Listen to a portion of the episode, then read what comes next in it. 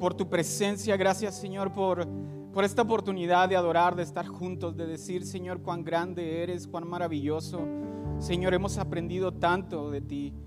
Ayúdanos a reconocerte en todo momento, que tu Espíritu Santo sea tocando nuestras vidas, nuestra mente, nuestro corazón, trayendo transformación, Señor, y una revelación especial de quién tú eres esta mañana, Jesús.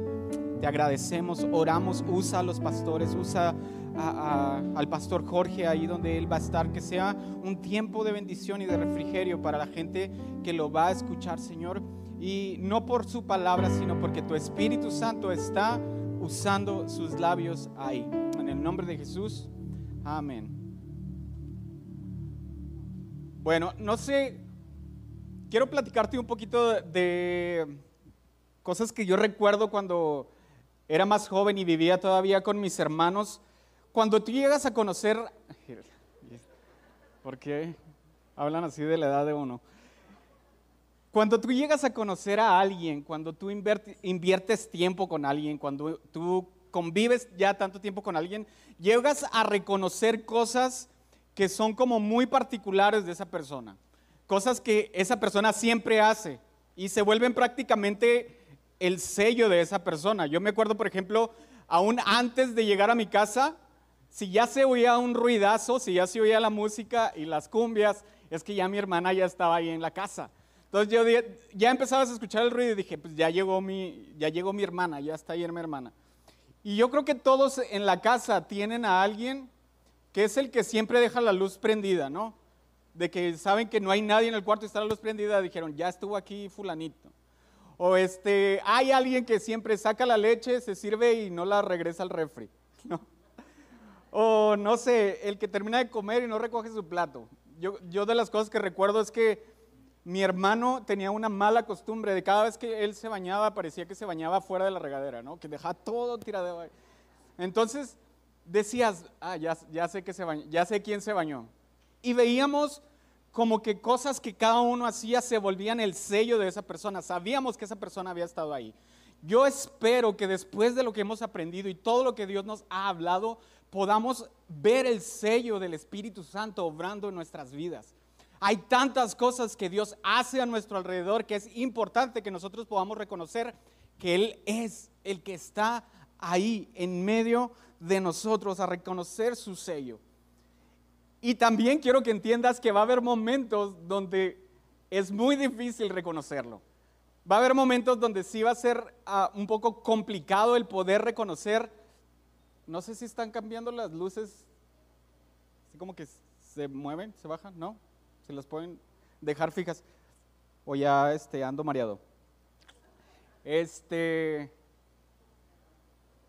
Parece, en algunos momentos no es tan fácil el reconocer la presencia de Dios en medio de nosotros. Y a veces creemos que hablamos con Dios, buscamos de Dios y no vemos como esa, esa respuesta o por lo menos la respuesta que nosotros estábamos esperando de parte de Dios. Pensamos que Dios se fue, pues a lo mejor de vacaciones de nuestra vida por unos días o algunos meses o incluso algunos años, pero es importante que podamos ver que aún en el silencio Dios está obrando en nuestras vidas. Y vamos a ver, quiero hablarte de un pasaje para, que para mí fue muy pues complicado al inicio el poder entender y, poder ver cosas como en su contexto de poder ver al Jesús que se, se me había predicado por muchos años. Hay una historia en Mateo ah, y quiero contarles a lo mejor un poquito de, cómo surgió esta prédica. Y es que hace un año ya que empezamos con este proyecto que es Instituto.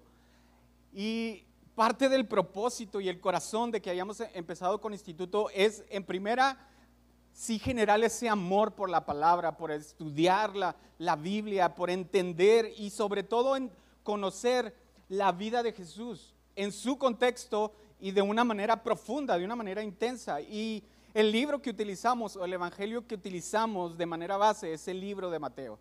Y me encanta cómo escribe Mateo, porque Mateo es como muy metódico. Yo soy ingeniero y yo pienso en cuadros, o sea, es un proceso tras otro proceso. O sea, no soy como los que son artistas que tienen en su mente todo y yo no sé cómo conectan. Para mí tienen que ser por medio de proceso, paso uno, paso dos, paso tres. ¿Ok? Entonces Mateo es muy estructurado en su sistema y cómo lleva al pueblo judío, porque está escribiendo a los judíos hacia el punto, hacia el clímax, que Jesús muere y resucita y que Él es el Mesías y les da mucho, les da mucho contexto, historia acerca de que Jesús es realmente el Mesías que ellos habían estado esperando por muchos años.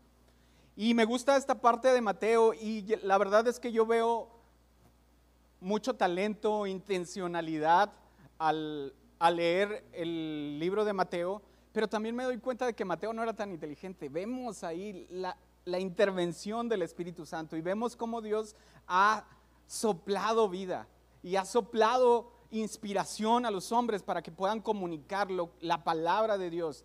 Pero sabes, también a veces es triste que nosotros hemos sido tan negligentes, para que no se escuche tan mal, en no, en no leer su palabra, en no escudriñarla, en no ir más allá, en no ir más profundo, en no conocer más a Dios íntimamente. Y cuando no lo hacemos es más difícil el poder ver el sello de Dios y el Espíritu Santo en nuestras vidas. Porque no estamos acostumbrados a buscar más de Dios. ¿Ok? Y todo iba muy bien. Hemos, eh, para mí ha sido un año increíble porque yo he aprendido mucho más que, que tal vez los estudiantes porque me he tenido que preparar para dar clases y demás. Y la estructura me encanta, pero llegamos a un pasaje donde vemos a un Jesús primero teniendo compasión por las personas, está sanando a los enfermos, está ayudando a otros, multiplica el pan para alimentarlos, eh, restaura las vidas de las personas, no solamente sana su alma, vemos cómo Jesús sana aún la vida de las personas de manera emocional. Y es tan increíble hasta que llegamos a este pasaje, que es ah, Mateo 15, 21 al 28. Y es un relato un poco difícil, voy a tratar de explicarlo. Y es la historia de la mujer cananea. Vamos a leerlo, Mateo 15, 21 al 28. Y dice, partiendo de ahí, Jesús se retiró a la región de Tiro y Sidón. Una mujer cananea de las inmediaciones salió a su encuentro gritando, Señor, hijo de David, ten compasión de mí. Mi hija sufre terriblemente por estar endemoniada. Jesús no le respondió palabra, así que sus discípulos se le acercaron a él y le rogaron, despídela, porque viene detrás de nosotros gritando. Y dice, no fui enviado sino a las ovejas perdidas del pueblo de Israel, contestó Jesús. La mujer se acercó y arrodillándose delante de él le suplicó, Señor, ayúdame. Y él le respondió, no está bien quitarles el pan a los hijos y echarlo a los perros. Sí, Señor, pero hasta los perros comen las migajas que caen de la mesa de sus amos. Mujer, qué grande es tu fe, contestó Jesús, que se cumpla lo que quieres. Y desde ese mismo momento quedó sana su hija. Ok, entonces les, les menciono, versículos antes, Jesús está amando a las personas, teniendo compasión de ellas, invirtiendo el tiempo.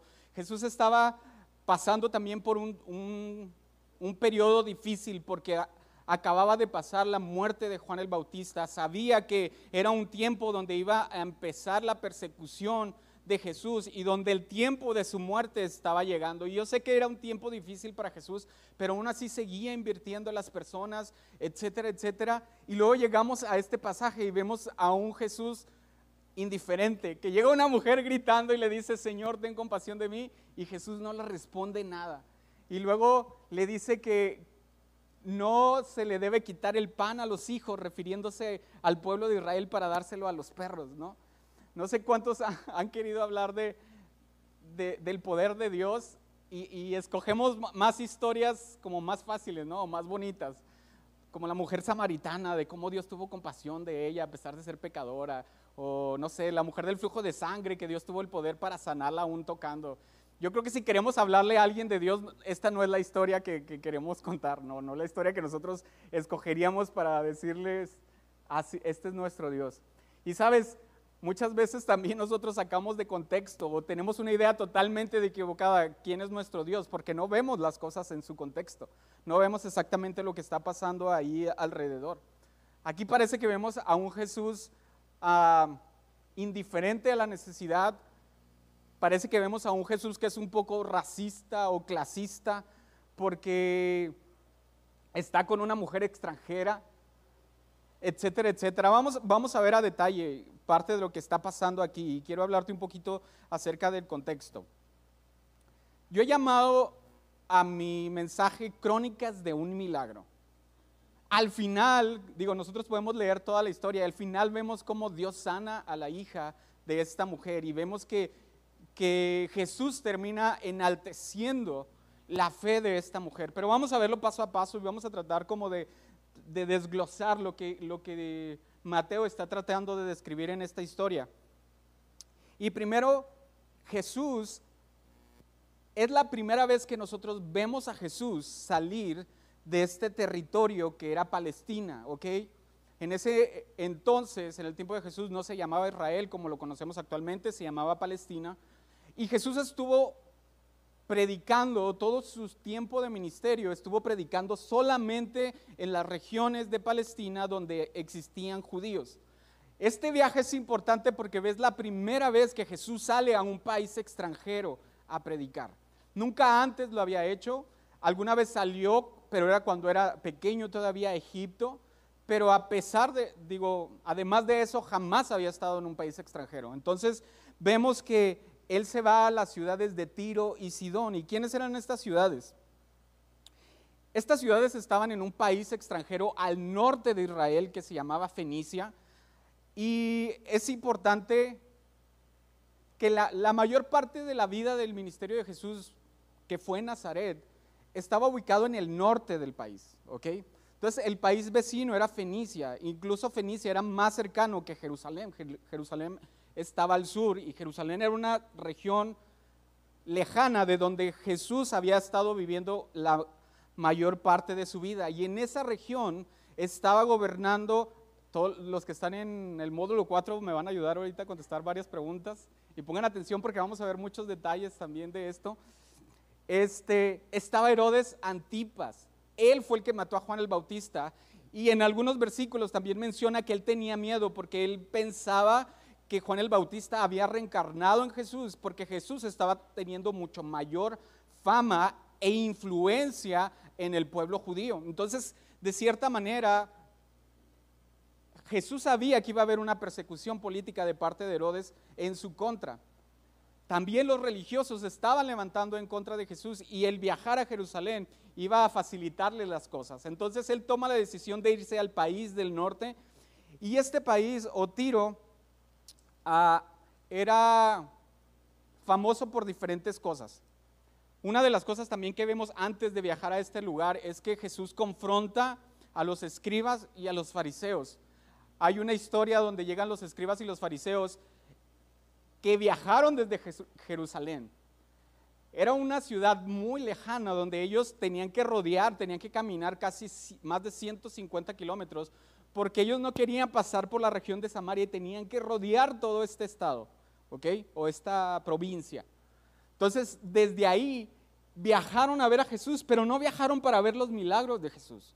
No viajaron para ver lo que Jesús estaba haciendo o para rendirle culto, tributo o ofrenda. Viajaron ahí para tentarle y para hacerle caer. Viajaron ahí porque sabían que si alguien podía debatir, con Jesús, esos eran los escribas. Los escribas sabían toda la ley de memoria porque ellos también transcribían la ley. Ellos sabían la ley y ellos obviamente, si alguien les podía debatir a Jesús, eran ellos. Los escribas y los fariseos no eran como los mejores amigos, pero en contra de Jesús se, unieron. Ahí, los vemos a los dos, este, en el Guateque.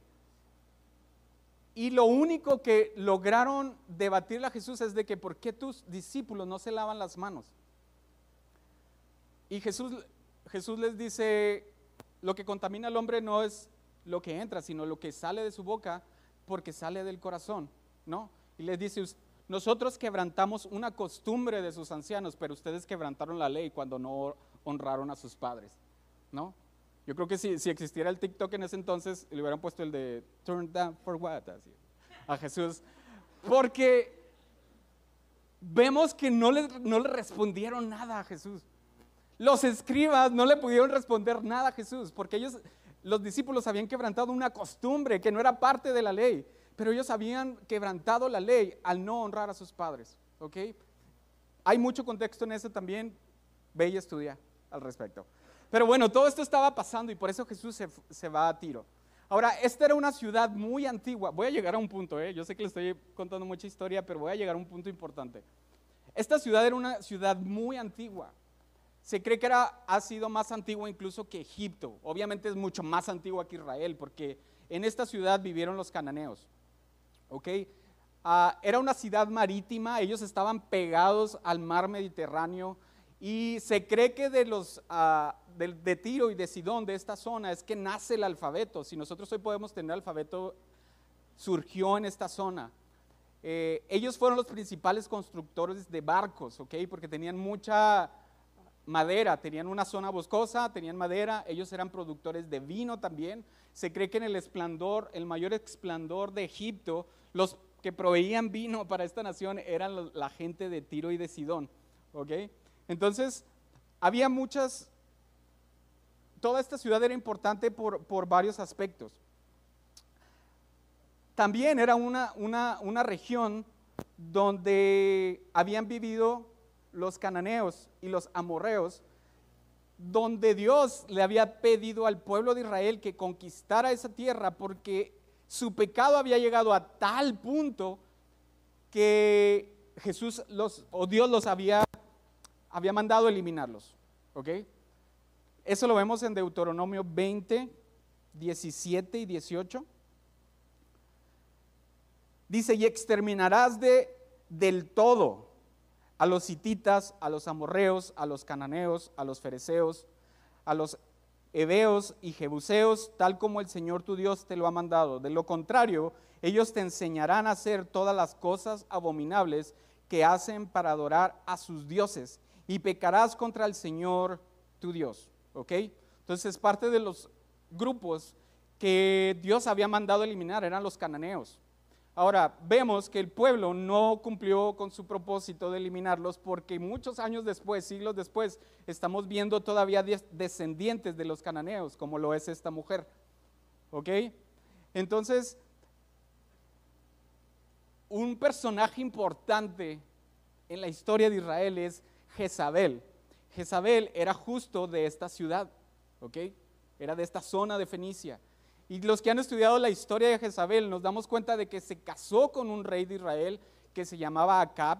Y debido a esa unión, el pueblo de Israel termina adorando a dioses como Baal y Astaret, que también eran pueblos y tenían ritos abominables delante de Jehová. Y es por eso que, que Dios los había mandado erradicar a esos pueblos. ¿Ok? Y pues no lo hicieron. Esta mujer representaba a ese pueblo, representaba el pecado y aún en los tiempos de Jesús, esta era una, nación pagana que no solamente tenía toda esta historia de idolatría y de pecado, sino que también en el tiempo ya de Jesús ellos habían mezclado toda su cultura con la cultura griega. ¿Ok? Todos en ese momento hablaban un solo idioma, hablaban griego y estaban ya bajo el dominio de Roma. Así que en toda esta zona de Fenicia era un pueblo pagano. Y los discípulos tampoco habían tenido como mucha interacción porque los discípulos consideraban a los que no eran judíos, a los gentiles o a los griegos como perros. ¿Vamos bien hasta ahí? No, no, no los he confundido con tanta información. Bueno, vamos a volver a la historia. Esta mujer es una mujer cananea, una mujer del cual el pueblo ya no debería de existir y sale al encuentro con Jesús. Y el versículo 22, Mateo 15, 22 dice, una mujer cananea de las inmediaciones salió a su encuentro gritando, Señor hijo de David, ten compasión de mí. Mi hija sufre terriblemente por estar endemoniada. Ahora, primero, el otro evangelio que habla acerca de esta historia es Marcos, creo que es Marcos 7. Y Marcos utiliza la palabra para referirse a la hija, que era una niña pequeña. No era una mujer de edad que tenía una hija también ya grande, era una niña. Entonces era una mujer desesperada al ver a una niña atormentada por un demonio. Era una mujer que estaba gritando desesperadamente porque su hija pudiera ser liberada del tormento que estaba sufriendo. Y lo que hace esta mujer, a pesar de que era pagana, a pesar de que no tenía ninguna conexión con Jesús ni con los judíos, ella empieza a gritar, Señor, hijo de David. Y la palabra Señor significa amo, significa supremo, significa el que domino, domina. La palabra ahí original es curios. Y hijo de David significa tú eres el descendiente de, David, del rey David, por lo tanto tú eres rey. Ahora, esta mujer no tenía ninguna conexión con los judíos. El hecho de declarar a alguien como rey, hay muchos historiadores o muchos comentaristas que dicen que lo que ella estaba haciendo era tratando de manipular a Jesús, como halagando a Jesús, como decirle, si yo digo estas palabras, entonces yo voy a recibir mi milagro. Si yo le digo, ah, tú eres el hijo de David, es como hacerle la barba a Jesús. Pero sabes, si algo hemos entendido es que el Espíritu Santo estuvo con Jesús y Jesús tenía un discernimiento de, la, de, la, de, los corazones y los pensamientos de las personas. Y yo sé que Jesús vio fe en esa mujer, pero sabes, la manera en que ella lo estaba haciendo no era la correcta hasta ese momento. Y tal vez ella lo decía como decir, porque también nosotros podemos caer en ese error. A veces decimos, si digo las palabras correctas, tal vez, Dios va a contestar mi petición. O tal vez si, si oro como oró el pastor o como oró el líder, tal vez Dios va a contestar mi oración. Y no es así. Dios va a contestar nuestra oración cuando Él vea nuestra fe. Y vamos a ver muchos puntos en esta mujer que realmente demostraron fe en Jesús. Tal vez el primer acercamiento que tuvo con Jesús no fue el correcto. Nosotros no vamos a poder convencer a Jesús con nuestras palabras, pero Dios tiene compasión de aquel que tiene fe, que tiene fe en Jesús. Y le decía, hijo de David, ten compasión de mí. Y la respuesta de Jesús ah, es como un poco indiferente. Ahora tenemos que entender que también la única manera en que nosotros somos transformados es a través de un encuentro con el Espíritu Santo. ¿Ok? Pero aquí sucede algo bien interesante. La mujer no había visto antes ningún milagro de Jesús. Jesús ah, solamente hasta este punto había hecho milagros en Palestina, en tierra de judíos. ¿Ok? pero alguien tuvo que haberle contado acerca de Jesús. La fama se extendió más allá de las fronteras. Alguien tuvo que haberle contado acerca de Jesús. Entonces, ella empezó a tener fe no por lo que había visto. Ella empezó a tener fe por lo que ella había escuchado. ¿Ok? muchas veces nosotros pensamos que cuando la gente vea milagros o cuando la gente vea manifestaciones de poder de nuestro Dios, la gente entonces va a creer, pero muchas veces la gente ve e incluso recibe milagros, pero eso no significa que la gente tenga fe. Muchos reciben el milagro y se van a seguir su camino. Pero sabes, es importante, alguien le tuvo que haber platicado a esta mujer y esa mujer empezó a tener fe. ¿Qué estás platicando tú acerca de Dios? Lo que tú estás hablando está generando fe en los demás. ¿Estás esparciendo esa fe de lo que tú vives aquí? O, sales de aquí y dices, ay, no, hoy estuvo muy frío, o estuvo muy caliente ahí. O, ay, no, la música está muy fuerte. O, ay, el estacionamiento está bien lejos. ¿Sabes? A veces lo que nosotros hablamos y expresamos puede generar fe en los demás o puede matar la fe que pudiera haber surgido en el corazón de los demás. ¿Cuál es tu actitud? ¿Cuáles son tus palabras? ¿Qué es lo que está pasando? Esta mujer empezó a creer a pesar de no haber visto. Y vamos a ver más adelante cómo ah, los judíos, a pesar de haber visto, no creyeron en Jesús. Y ellos seguían demandando milagros a Jesús diciéndole, demuéstranos que realmente tú eres el hijo de David, que tú eres el hijo, el Mesías. Cuando ya los cojos andaban, ya los ciegos veían, ya, había hecho multiplicación, ya habían dado sobre el mar y ellos seguían demandando. ¿Por qué? Porque era una, es un asunto del corazón, no es un asunto de ver ni, ni, ni de siquiera de conocimiento, es algo que viene del corazón y que solamente el Espíritu Santo puede traer esa convicción Y es por eso que el pastor pasó semanas hablando del Espíritu Santo, porque es el único que puede traer ese cambio en nuestras vidas, que puede traer esa convicción en nuestras vidas. Y es por eso que tenemos que identificar y ver el sello de Dios a nuestro alrededor. Ahora, vemos que Jesús no le responde, vemos que Jesús está aparentemente un poco indiferente a su necesidad, pero sabes, el silencio de Dios no siempre significa indiferencia. El silencio de Dios no siempre significa que Él no esté interesado en nosotros. Una de las cosas que, igual hemos visto en el instituto es de los 400 años de silencio de los cuales habla ah, el pueblo de Israel. Es este periodo entre el Antiguo Testamento y el Nuevo Testamento donde no hubo profetas, donde no hubo gente que se levantara a hablar siendo la voz de Dios, donde no tenían de, cierta manera dirección acerca de, de, qué iba a pasar con el pueblo de Israel después de haber estado en el exilio y reconstruido su ciudad. Hubo 400 años donde no hubo palabra de Dios. Pero sabes, eso no significa que Dios no estaba obrando y preparando el camino para la llegada del Mesías. Muchas veces nosotros no tenemos una respuesta inmediata de parte de Dios y eso no significa que Dios no esté preparando algo mejor para nosotros, algo mejor para nuestras vidas. Y en ese momento era lo mejor que nos pudo haber pasado y que hoy celebramos aún dos mil años después, la llegada de Jesús a esta tierra, que Él iba a morir y Él iba a resucitar. Y sabes, durante estos 400 años se levantó un imperio tras otro que prepararon el camino para que el mundo pudiera hablar un solo idioma que era el hebreo el griego, perdón. Y la segunda es que cuando estaban los romanos empezaron a construir carreteras que facilitaron que el evangelio se esparciera. Así que cuando Dios guarda silencio no siempre significa que Él está siendo indiferente a tu necesidad.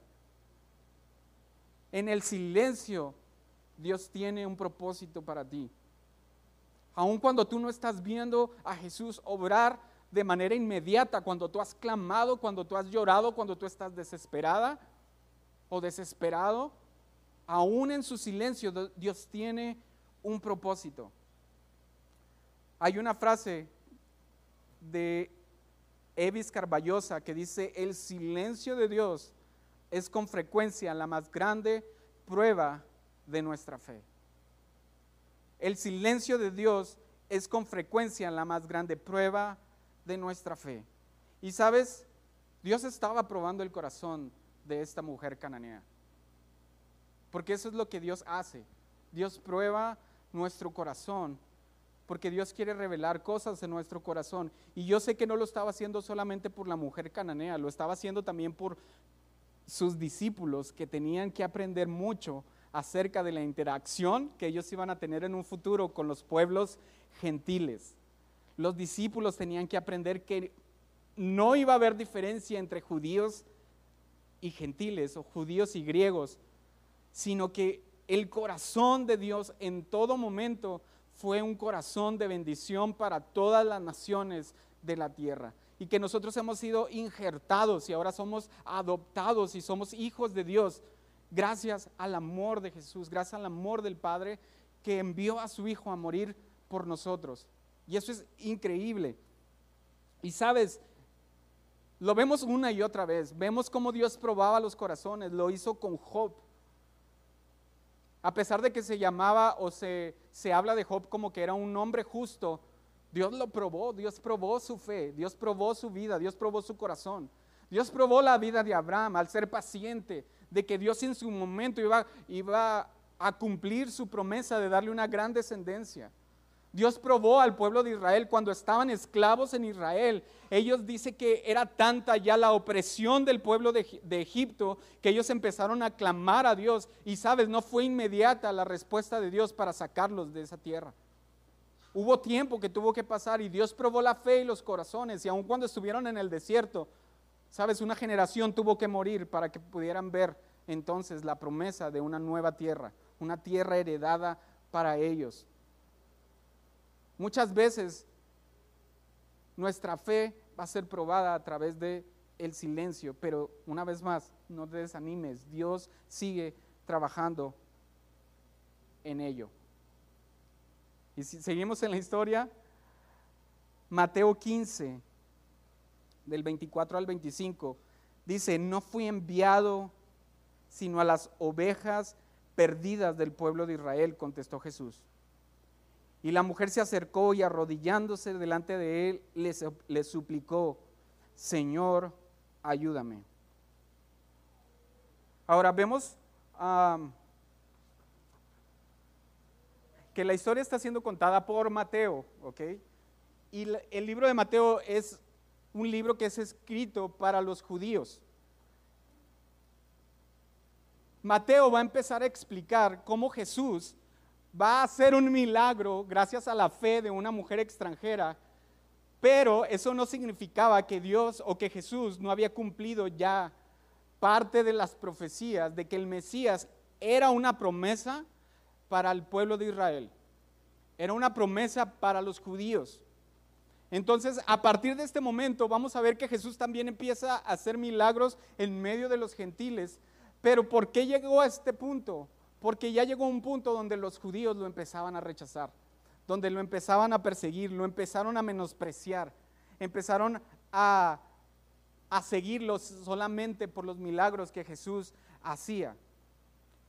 Jesús sabía que su misión era alcanzar primero a las ovejas perdidas de Israel. Y en más de una ocasión Jesús les dice, yo no he venido a hacer mi voluntad, a pesar de que su voluntad o su corazón era para amar al mundo. Él sabía que su misión era venir a las ovejas perdidas de Israel. No es que teníamos un Jesús racista o clasista o que dijo a, e, este sí y a este no. Simplemente les estaba dando una lección a los judíos de que él ya había predicado a los judíos.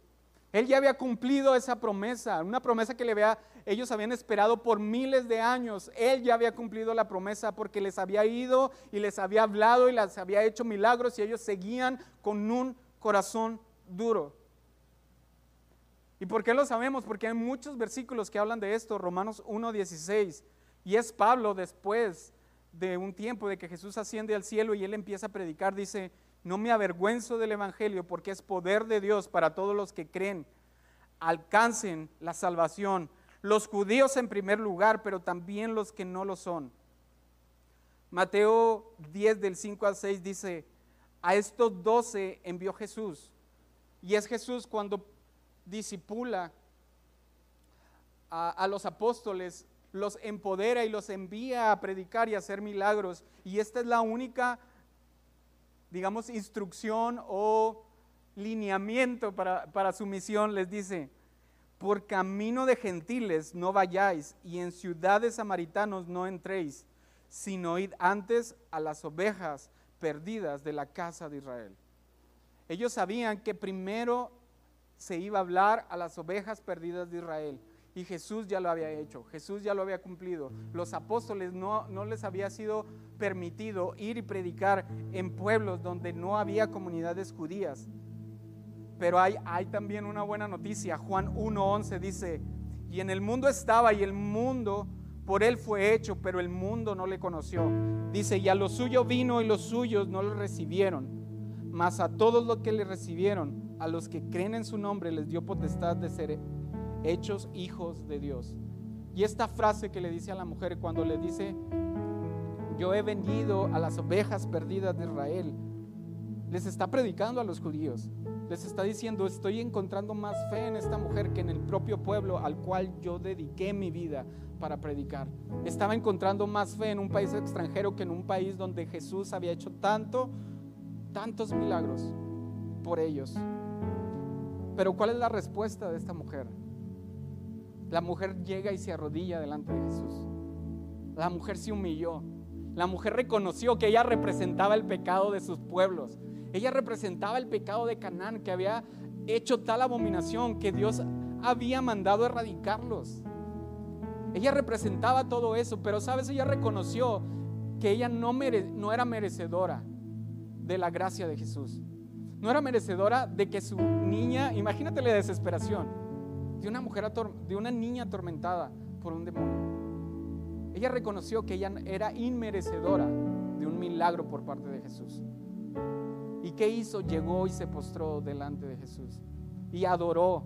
Esa es una muestra de adoración, es una muestra de reconocimiento. Si hiciéramos eso delante de un hombre en este tiempo, imagínate, saldríamos en las noticias tal vez, saldrían los derechos humanos de que eso es este, explotación, están manipulando a la gente y la, y la mente de las personas. Esa mujer no le importó porque ella sabía que el único que podía ayudarla en ese momento era Jesús. No había nadie más. Tal vez ella había ido a otros templos. Algo tuvo haber que, que haber pasado para que la niña estuviera sufriendo por un demonio.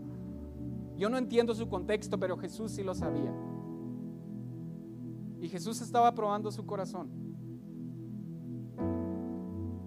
Y estaba enseñándoles también una lección a sus discípulos.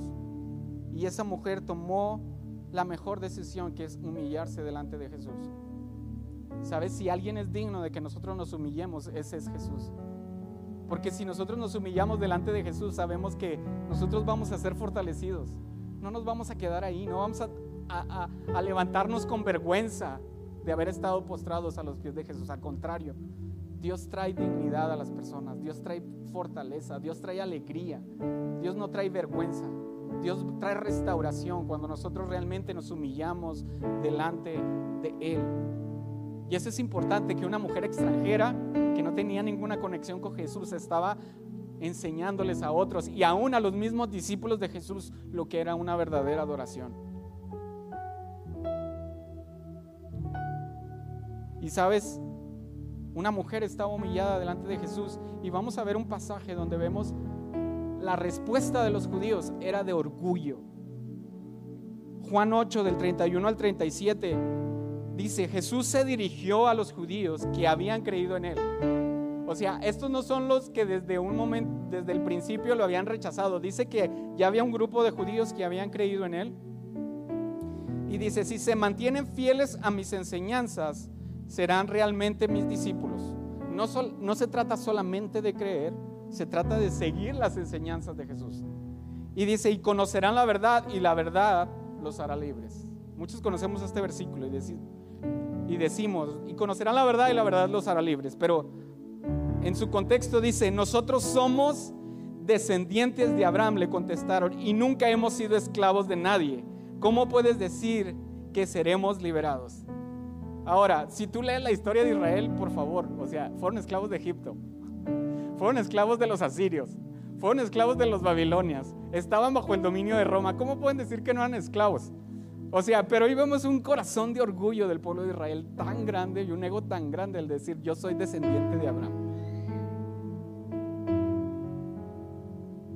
Y vean, vean lo que, lo que, lo que dice Jesús. No le ganaron ni una, es imposible, ¿verdad? Dice, ciertamente les aseguro que todo el que peca es esclavo del pecado respondió Jesús. Ahora bien, el esclavo no se queda para siempre en la familia, pero el hijo sí se queda en ella para siempre. Así que si el hijo los libera, serán ustedes verdaderamente libres. Y dice, yo sé que ustedes son descendientes de Abraham, sin embargo procuran matarme porque no está en sus planes aceptar mi palabra. Habían creído en Jesús, y Jesús estaba entendiendo y discerniendo lo que había en sus corazones. Y planeaban matarle porque no estaba en sus planes aceptar la palabra de Dios, la palabra de Jesús en ese momento. ¿Cuánto necesitamos del Espíritu Santo que traiga ese discernimiento que tenía Jesús para hablar con autoridad? Y sabes, Jesús habla siempre con autoridad en nuestras vidas esperando un arrepentimiento. Vamos a verlo ahorita más adelante. Pero quiero, quiero que sí te hagas esta pregunta. ¿Cómo ha sido tu respuesta? Cuando ha habido momentos, cuando ha habido palabras donde tú, tú has sido confrontado por tu pecado, por tu trasfondo, por, o a veces simplemente queremos reconocer que somos inmerecedores de la gracia de Dios. ¿Cuál ha sido tu postura? ¿Ha sido más de orgullo a decir, yo, yo soy cristiano de muchos años? Yo soy cristiano que ha servido y ha hecho muchas cosas. ¿Cuál es tu postura? ¿Es una postura de humildad o es una postura de orgullo como lo tuvieron los judíos? Si seguimos leyendo la historia, dice, él le respondió, no está bien quitarles el pan a los hijos y echárselo a los perros. Y dijo, sí Señor, pero hasta los perros comen las migajas que caen de la mesa de sus amos. Y luego, mujer, qué grande es tu fe, contestó Jesús, que se cumpla lo que quieres. Y desde ese mismo momento quedó sana su hija.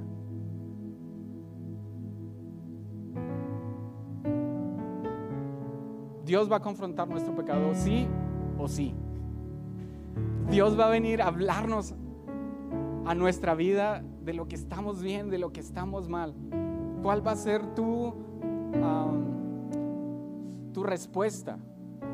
Y quiero darte nada más un ejemplo. Por tiempo a lo mejor no te puedo dar tantos ejemplos de cómo Dios viene y confronta nuestra vida y nuestro pecado. Pero lo hizo con el pueblo de Israel muchas veces. Lo hizo con el pueblo de Nínive. Lo hizo con David. Y lo hizo a través de una historia. Llega el profeta Naamán y le dice, había dos hombres, había un hombre rico y había un hombre pobre. El hombre rico tenía vacas y ovejas por montones y había uno pobre que solamente tenía una oveja que había cuidado con tanto amor. Dice, y luego viene alguien a visitar a este hombre rico y decide matar la oveja del, hombre pobre. Y la respuesta de David, vamos a verla, en segunda de Samuel 12, del 5 al 7, dice, David se enfureció mucho contra aquel hombre y le dijo, Natán, te juro por Dios que quien ha hecho tal cosa merece la muerte y debe pagar cuatro veces el valor de la ovejita porque actuó sin mostrar ninguna compasión.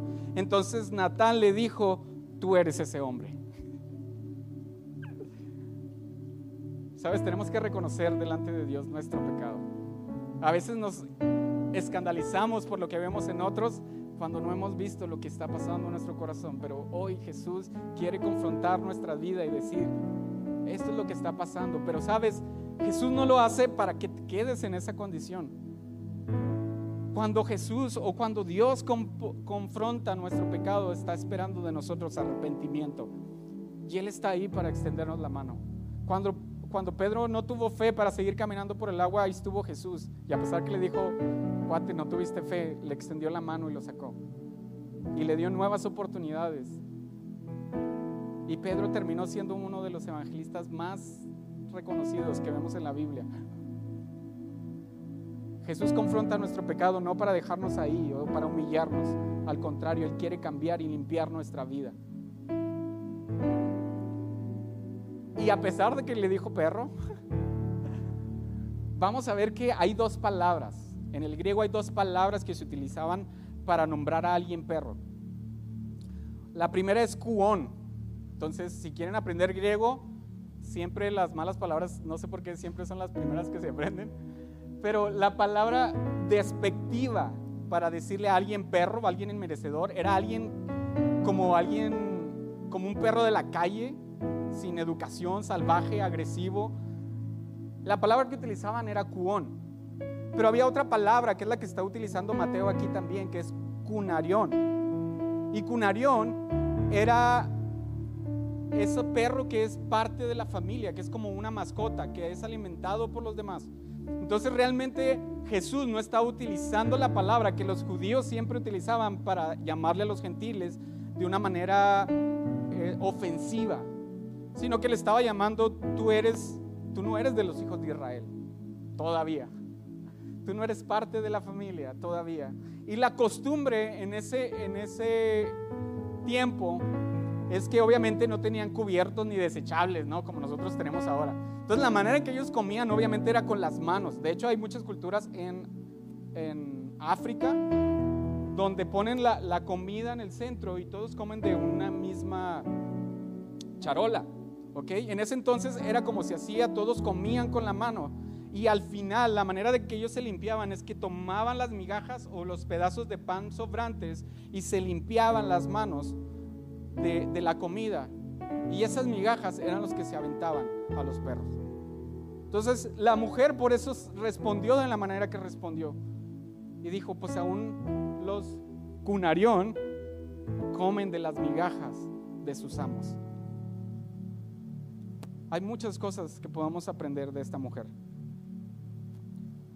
Obviamente la fe de esa mujer fue grande, pero la fe no se limitó solamente a creer, a decir sí, sí creo, Sí creo que Dios existió, sí creo que Jesús vino y murió por mí, sí creo que Él resucitó. ¿Sabes? Esa fe la llevó a la acción. ¿Y cuál fue esa acción? Esa mujer fue persistente. Esa mujer no se sintió ofendida y dijo, no, pues ya me voy. Esa mujer fue persistente. Dice la Biblia, ah, busca y hallaréis, toca y se abrirá. Pero realmente lo que está tratando de decir la Biblia es, es o el verbo original es una acción continua. Sigue buscando y sigue buscando y sigue buscando, entonces vas a hallar. Sigue tocando, toca, toca, toca, entonces se os abrirá. Sigue llamando, ok. Esta mujer fue persistente, esta mujer siguió pidiendo por su milagro. ¿Cuántos de nosotros nos hemos desanimado a la primera? ¿Cuántos de nosotros ya estamos a punto de tirar la toalla? No te desanimes, Dios tiene un propósito aún en su silencio. No tomes personal la ofensa, reconoces tu situación. El corazón de Jesús es para nuestro bien. Jesús no quería humillarla. No tome la ofensa personal.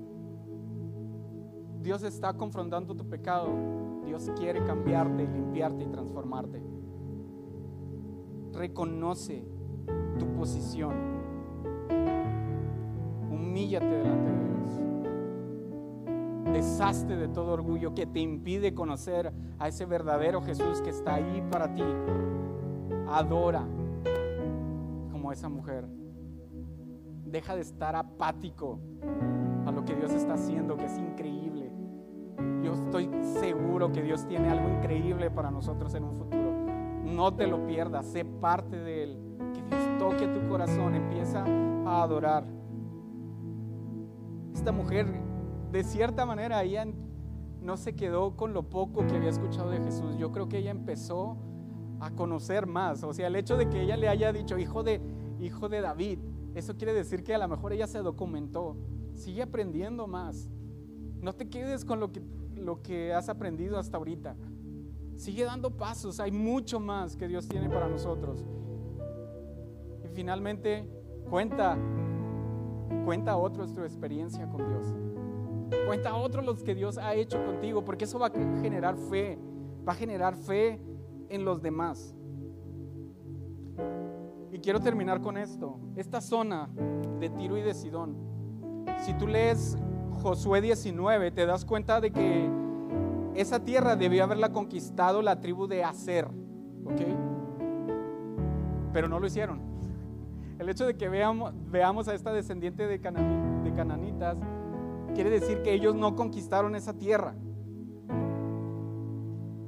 Pero hay algo que sí conquistó esa tierra y esa fue la gracia y la misericordia de Dios a través del Evangelio cuando los apóstoles fueron empoderados por el Espíritu Santo. ¿Sabes lo que el, ejército de hacer no pudo hacer? Que era ir y conquistar esa tierra, lo hizo, lo hicieron los apóstoles a través del Evangelio.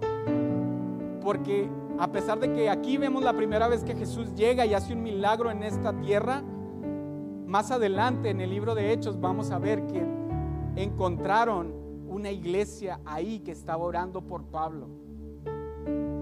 Vamos a leerlo. Hechos 21, versículos de 3 al 5 dice, después de avistar a Chipre y de pasar al sur de la isla, navegaron hacia Siria y llegaron a Tiro, donde el barco tenía que desembarcar. Dice, y allí encontramos a los discípulos y nos quedamos con ellos siete días. Ellos, por medio del Espíritu, exhortaron a Pablo que nos subiera a Jerusalén pero al cabo de algunos días partimos y continuamos nuestro viaje. Y dice, todos los discípulos, incluso las mujeres y los niños, nos acompañaron hasta las afueras de la ciudad y allí en la playa nos arrodillamos y oramos. El Evangelio llegó a esta ciudad. Yo creo que esta mujer fue alguien que empezó a predicar de lo que Jesús hizo, como lo hizo la mujer samaritana en su pueblo, en Samaria ella empezó a esparcir toda esta fama de Jesús. Yo creo que ella también lo hizo. Yo creo que ella buscó antes tanto el que su hija pudiera ser libre y solamente Jesús pudo hacerlo. Sabes, hacer no pudo conquistar a través de la fuerza, pero a través de la fuerza del Espíritu Santo el Evangelio llegó y transformó esos lugares. Yo espero que Dios siga haciendo más milagros en medio de nosotros y que podamos ver más crónicas de más milagros que Dios está haciendo aquí en amor y verdad. ¿Por qué no cierras tus ojos y damos gracias? Señor, ayúdanos a comprender tu amor y tu carácter. Ayúdanos a comprender, Señor, que una mala experiencia no te define. Señor, una palabra de maldición a nuestra vida no te define a ti. Señor, ayúdanos a ver tu corazón. Queremos conocerte a ti realmente y ayuda a transformar nuestro corazón, Jesús. Que podamos ser como esta mujer que fue persistente, que buscó más de ti. Señor, hoy queremos humillarnos delante de ti.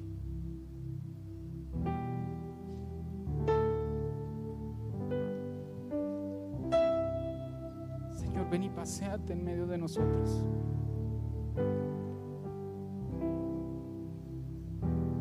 Ayúdanos a conocerte, Jesús.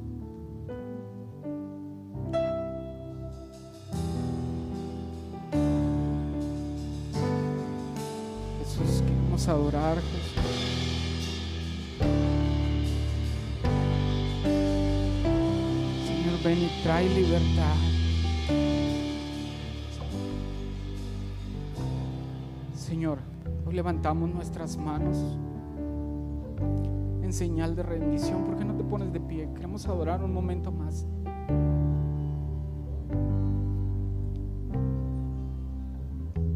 yo creo que Dios va a tocar corazones esta noche, esta mañana, Yo sé que Dios ha hablado a tu corazón y yo sé que, que tal vez has estado en un tiempo en silencio, donde no has escuchado la voz de Dios, donde has pensado que, que, estás fuera de su plan, donde tal vez has pensado de que Jesús ya no respondió tu, tu petición de que Él no ha hecho la obra y no lo ha hecho como tú esperabas. Sabes, una vez más una vez más clama, una vez más grita delante de Él, una, vez más humíllate delante de Él, una vez más exalta su nombre y dile que Él es el Rey. Una vez más dile cuánto le amas y que solamente Él es capaz de cambiar tu situación. Reconoce a Jesús esta tarde. Reconoce quién es Él y corre hacia Él. Que Él no te ha rechazado. Que Él no estaba rechazando a esta mujer. Él estaba dando nos estaba dando una lección de fe a cada uno de nosotros. Señor, te amamos, te adoramos. Que no adoramos un momento.